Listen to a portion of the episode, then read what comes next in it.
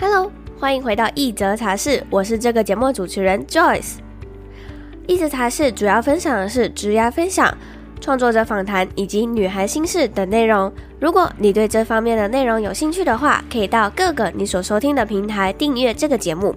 今天我们邀请到了已经有三本著作的作家刘定谦，来和我们分享他为何是气管系毕业，却对影视产业抱持着这么大的热情呢？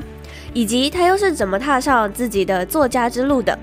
一样的，在节目开始之前，我想要先为这段故事下一句注解：科技的进步渐渐的让我们很少能与文字好好相处，唯有让自己静下心来，好好品尝这些文字，才可以重新找回文字的美。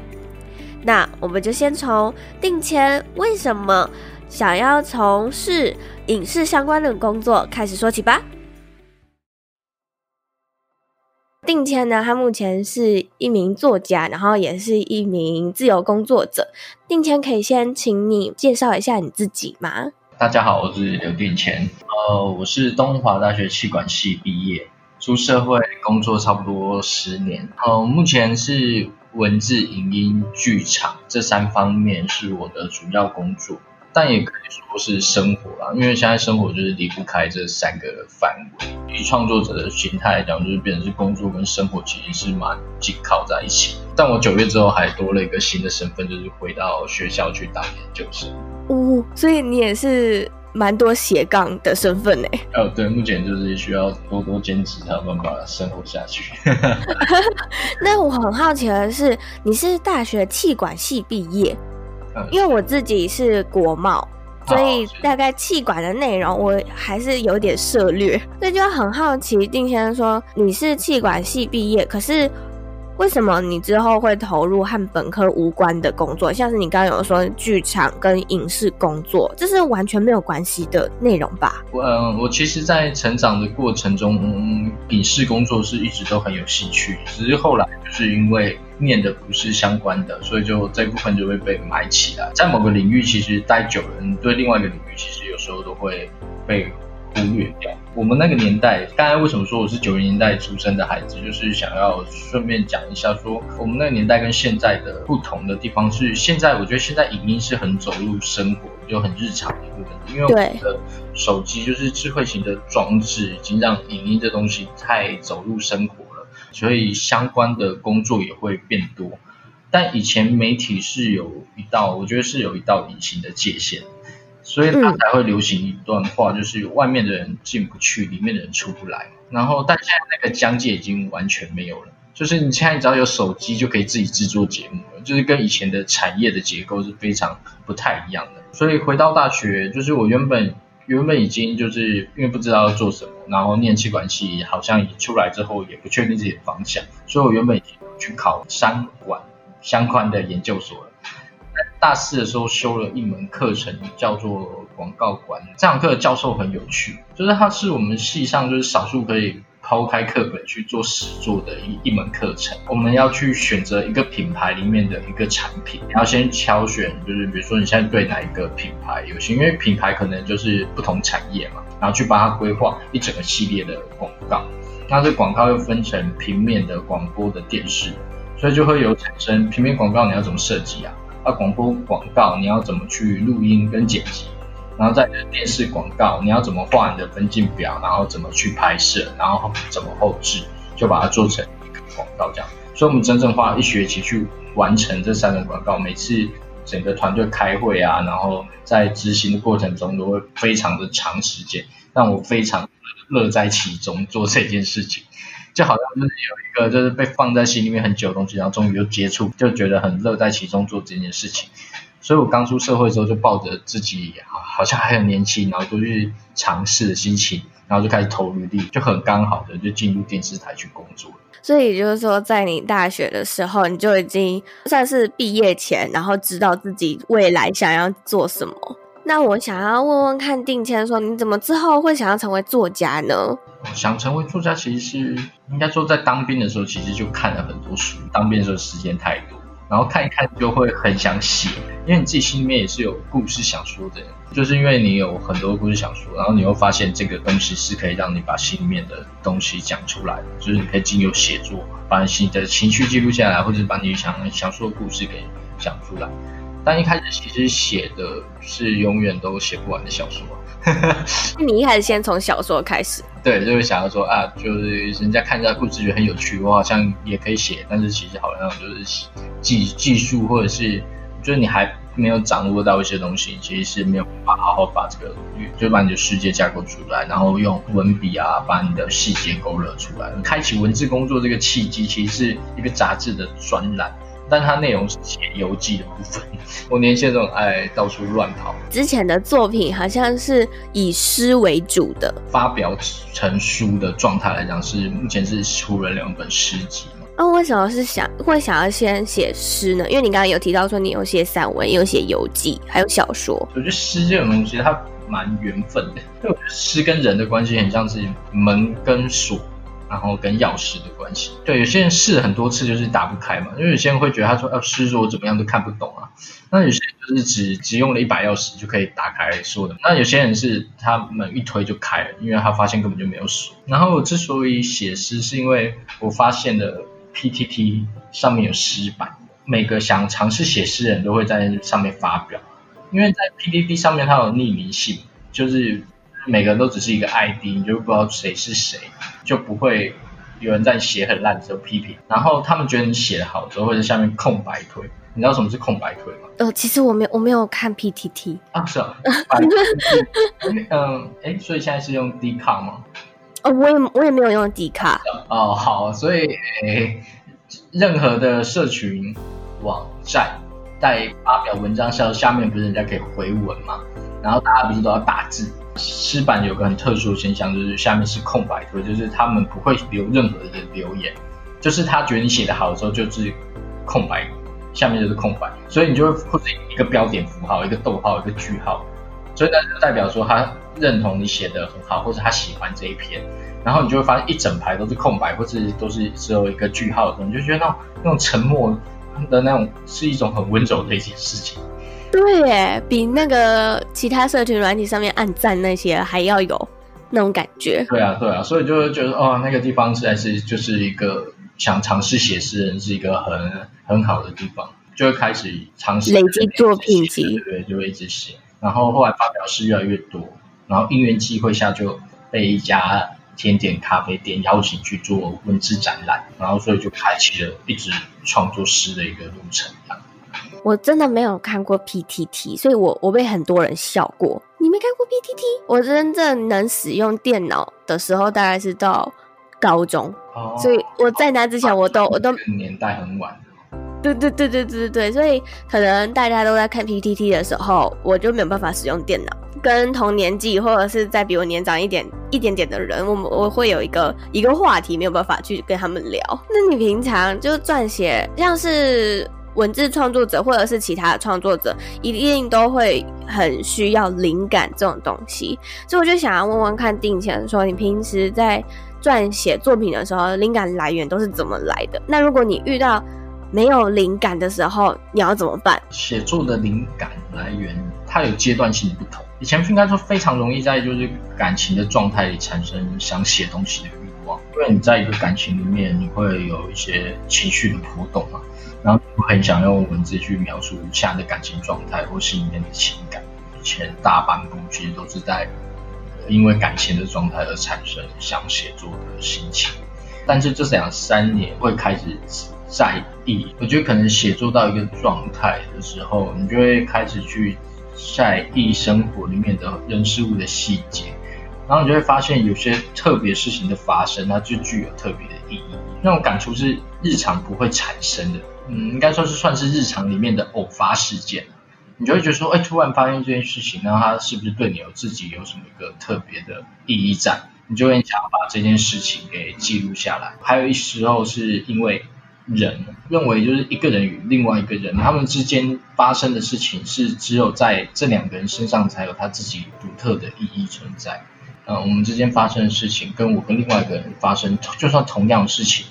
那个意义跟影响你自己的程度是完全不能去比的。人在一个年纪之后，真的是感受力会下降。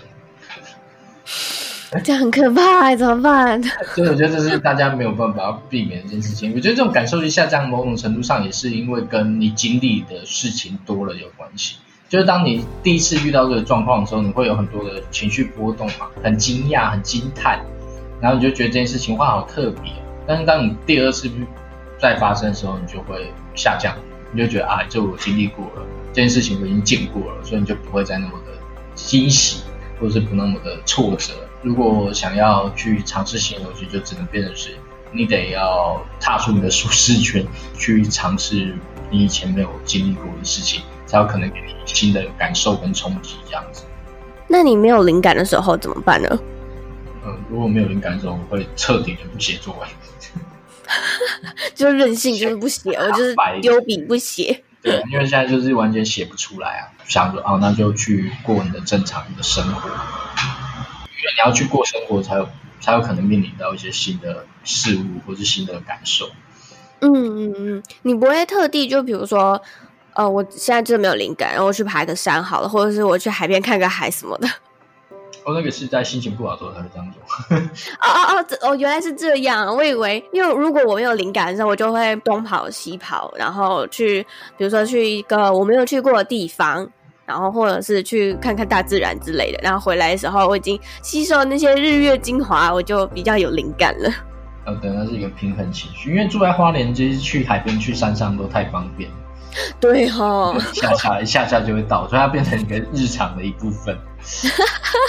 对耶，灵感枯竭还有一个面对的方法是，就是会去找一个主题，就是你现在有没有新的有兴趣的东西，让你。有一个新的有兴趣的东西，你就会去开始去阅读相关的书籍或者资料。那在这样的过程之中，你就会找到新的灵感来。哦，你就是重新吸收了很多你之前都不知道的东西。这个后续有兴趣的东西。对，我前阵子的时候，我也有跟另外一个创作者聊到说，呃，当如果我们真的没有什么灵感的时候，其实我们应该要在平常就一直帮我们的脑袋有一个 input。然后再进行反刍之后再 output，这样就不会有灵感枯竭的时候，因为你一直不断吸收新的东西，然后再内化之后整理成自己的文字或者是语言，再把它输出出来。其实这就是内容创作者应该要做的事。啊，对，而且就是会去找不一样的东西。对对，就一直尝试不一样的东西，然后才会有，你就会有源源不断的灵感了啦，跟作品。哦，我觉得因为有时候在那样的状态也是蛮有趣的。你刚刚有提到说，在写作做诗集的时候，你都是以感情方面为题材。那对你来说，这个是写作很重要的一个元素之一吗？嗯，我觉得对我自己而言，就是人与人之间的情感一直是我写作的一个核心。那你没有尝试过，就是写一些其他的不一样的题材吗？应该说比较擅长的就是这哦，擅长的，因为我觉得人与人的情感它不止于是男女之间的情感，或应该说，呃，现在也不能用男女之间，因为男男或女女都可能感情方面的情感状态，因为人与人之间不只是有这个东西嘛，那还可能有亲情或者友情，呃，有些情感你不能用单一的一个框架去框住它嘛，友情里面它可能混杂了爱情，友情里面可能混杂了亲情。就是所有的情感，它不能不能用单一一个名词去框架它。那在这样子情感的一个不一样的状态体的时候，它是有很多有趣的东西可以写。一小段广告时间，你也想要利用 Podcast 建立自己的音频节目，或者是利用 Podcast 建立自己的个人品牌吗？现在 Joyce 有一堂免费的线上课程。教你如何建立自己的 Podcast 音频节目。在课程里，我会和你分析 Podcast 和 YouTube 的差别有哪些，以及 Podcast 经营模式是需要用到什么样的器材，需不需要花很多钱等等。另外，我也会教你 Podcast 的三个获利模式有哪些，让你也可以达到内容变现。你只要点选资讯栏的地方，就可以参加免费的线上课程喽。期待在课程里面见到你。那我们就回到节目里面吧。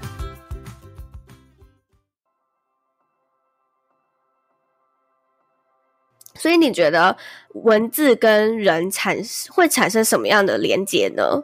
我觉得文字是一个很个人的东西。看电影的时候可以一群人看，然后听音乐的时候可以一群人听。但是在看书或是阅读文字的时候，通常都是自己一个人。它是一个非常个人的东西。嗯，当然可以，现在每在场的每个人都发一本一模一样的书，让他们同时阅读。但时间过去，你就发现每个人的阅读节奏还是会完全不同。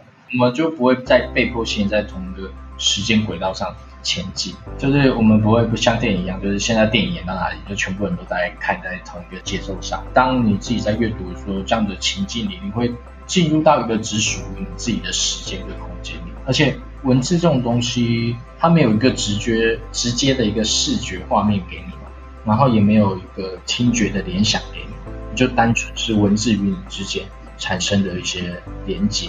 所以这时候文字跟你的想象、想象力就会建构出一个只属于你自己的世界。文字跟人之间的连接的独特性是在这里，它是一个你自己跟文字之间的关系。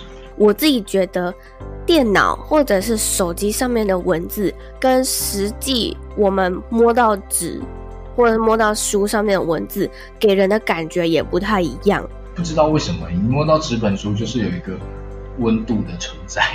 对不对？我也觉得跟用荧幕看就是不一样。我不知道是不是因为相对来隐藏在里面的意涵，呃，纸本它就是好像是一个温度的存在，科技就代表一个冷感，一种不知道调性的问题吗？还是也有可能，因为我听过一个说法，是因为我们从小就是，我当然不确定现在的孩子啊，但是以我们这个年代的孩子来讲，就是抱着纸本书长大的。所以在科技产品，就是我们成长过程中，科技产品慢慢出来，然后大家阅读习惯改变，可能用呃手机或者是电脑阅读这些文字的时候，再拿到纸本书，好像是回到一个童年的记忆一样。所以这种记忆又叠加，你会感觉温度加上温度，所以你就会觉得说纸本书阅读起来就是不一样。但你不确定说以后的孩子们，如果他他成长过程中一直都是用平板啊，或者是手机、电脑。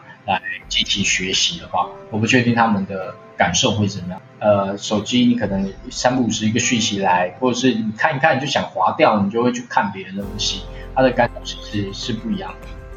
对，没错，像我自己也有一点矛盾，就我觉得买书这件事情是造成地球污染的一个问题点，可是我又戒不掉拿实体书来看的这个坏毛病。我之前真的有一度想要开始研究电子书，因为我想要专门买一个电子阅读器来阅读。可是我就觉得，嗯、可是我还是喜欢翻书的那个感觉。我觉得其实大家喜欢看实体书，是喜欢翻书的那个感觉，跟捧在手上的那种感觉。而且电子书，应该说每个人在看书，应该我觉得也跟你的生活形态也有关系。就是像有些人他。呃，比如说是呃长时间在交通工具上移动的人，然后他带着一个浏览器的时候，他就可以看很多不同的书，他就不会带一堆书出门，或者是他居住的空间比较狭小，他没有办法放那么多实体书的时候，他就会阅读电子书。所以，我觉得他他跟很多其他面向也有关联。回到你在写作的这个阶段。你有没有遇过，就是出版社的交期已经快要到了，可是你的灵感就是写不出来，我这时候你会怎么办呢？哇，这次就是，这次就是，因为因为我们就是规划，就是每两个礼拜要交一次稿，每次快报的时候，我就就是如果当下是没有办法写作的状态的时候，我就开始挖自己的资料库，因为我有一个自己与自己的社团。就里面只有我跟我自己，所以 平常就会放很多，就是因为当下情绪，然后所以记录下来的零散句子，然后就会看着试着能不能把它们再扩写成一篇完整的文章这样子。哦，就是用一些还没有出版过或者还没有给别人看过的东西，然后就把它拿过来用。当下记录下来的句子其实很棒，但是就是当下没有办法把它写成一篇正篇，就是有架构性的东西。平常的记录很重要，我是这样觉得。真的，我呃，我是没有像你一样有一个社团啦，可是我会把我想到的关键字写下来，然后贴在墙壁上。我觉得这种资料的收集与存放也是。创作者必须 要学会的一个技能。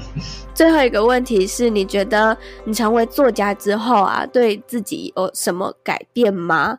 那如果你可以对写书前的自己说句话的话，你会说什么呢？这个也是一个写作者一个我不知道称为毛病还是他的优点。就像嗯，你刚才说成为作家对自己有产生什么改变吗？如果我们看可以直觉性的回答这一题，但我我听到这一题，我就会想说，哎，那那我的作家的定义跟大家的作家定义是一样。就比如说，就是我觉得作家这个角色其实很有趣，就是这样的身份到底是怎么去认定？就是出过书就算是作家吗？或者是说没出过书就不算作家吗？然后因为我长期在看一个一个人写的文章，没有出过任何一本书，但最终看他文章的人。我刚才就确认一下，有七万多人，就是他没有出过任何一本书，但他写的文章有七七万多人在追踪，等着看他的发言。所以就是说，那你那如果他没有出过书，就不算作家，但是有那么多人在看他的文章，职业工作的眼光来认定说，你至少出过一本书，叫做作家这样这样子的一个状态，我认为是给了你自己一点信心，但又让你继续怀疑自己。就是为什么？好矛盾呢、哦？我出了一本书，就好像有什么了，但是你又怀疑说啊，自己写的东西就是真的可以出成一本书了吗？对，就是给你一点信心怀。就像我现在要出第三本书，我还是在怀疑自己能不能写作。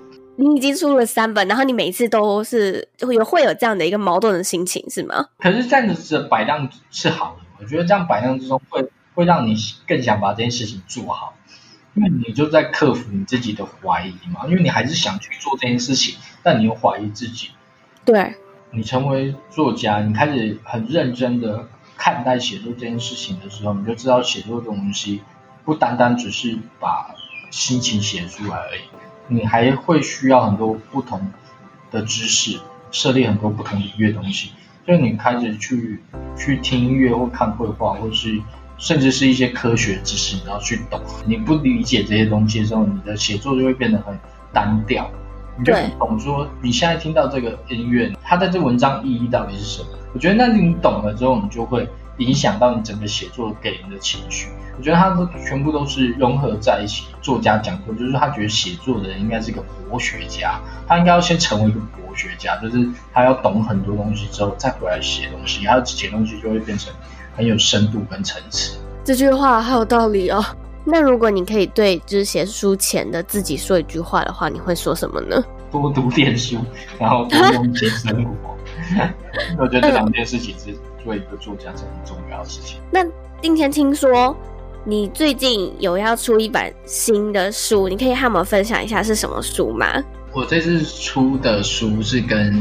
之前不一样，因为之前出了两本诗集，那这一次是第一次要把呃散文集结成册，所以这次这次是一本散文集，大部分是在讲我三十岁左右，呃，可能二十八岁到三十三岁这段时间经历过人事物的感触，然后关于生活、关于思念、关于旅行、关于人与人之间的事情，我都把它记录下来，所以就是把这样子的散文作品。集结成册的方式，就是跟大家见面这样子。然后书名叫做《我终于舍得让雪落下》。蛮想问，就为什么是取这个名字呢？我觉得面对世界，我是一个属于一个比较别扭的人。那别扭的常常会将事情藏起来，然后将情绪憋着，然后想哭的时候把泪水忍着，这样。心冷的时候，他会，我觉得那个状态有点像是雪雪一样，就是固化了。他就把血就变冷冻，所以面对世界世事，就是世界上的事情的时候，你就会身心僵硬，难以松动。就是冰封内在是很难去打破的，在内心走的时候也会感到挚爱难行。就是人生中有很大的困难，其实是在自己跟自己过不去。嗯，对，没错。现在啊，就是现在凝固成雪的，它其实其实都曾经在心里面是流动的水，但是凝固成雪的都会是很有重量的事情。所以这些凝固成雪的东西，它在心里面，它会把你困住。所以我才会觉得说，乌云密布的时候，如果想看见阳光，雨要懂得下，但我却常常不懂得释放。所以我现在就是要想要让这些雪落下。就因为听说说雪刚落下的时候，它会吸收吸收那个声波，所以世界会渐渐的安静下来，像是只剩下自己。所以万籁俱寂嘛，你就可以开始听到内心里幽微的声音。嗯，因为我一开始看到这书名的时候就，就嗯，为什么是这样？那可是听完你刚刚讲的那一段的时候就，就哇，很有含义耶。就是想把这样的的心情用这样子的描述方式去把它讲出来。嗯嗯嗯，那这本书什么时候上市呢？嗯，就是在九月二十四。到网络上面，或者是可以到各这个呃实体的通路，都可以找到这本书。那最后是。呃，如果有听众想要找到定签的话，可以在哪里找到你呢？就是脸书上跟、嗯、跟 IG 上面都有，所以虽然就是年纪大，也是有在经营这些东西的。所以就搜寻呃刘定签，对对对，嗯、就是两个都这样搜寻，应该都是找得到我。就是好的，欢迎，就是因为真的其实也没什么人会跟我讲话。好，欢迎大家就是去灌爆定谦的私讯栏，那也太可怕了。好，最后还是谢谢你可以来到一则茶室，和我们分享这么多。谢谢 Joyce，谢谢，谢谢，谢谢。那我们就跟观众说拜拜。好，好，拜拜，拜拜。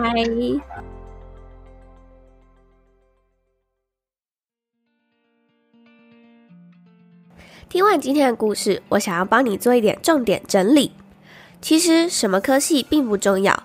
如果你念应音系却喜欢演戏，也可以利用所学，在你热爱的领域里发光发热，不用被世俗的眼光绑架或是局限。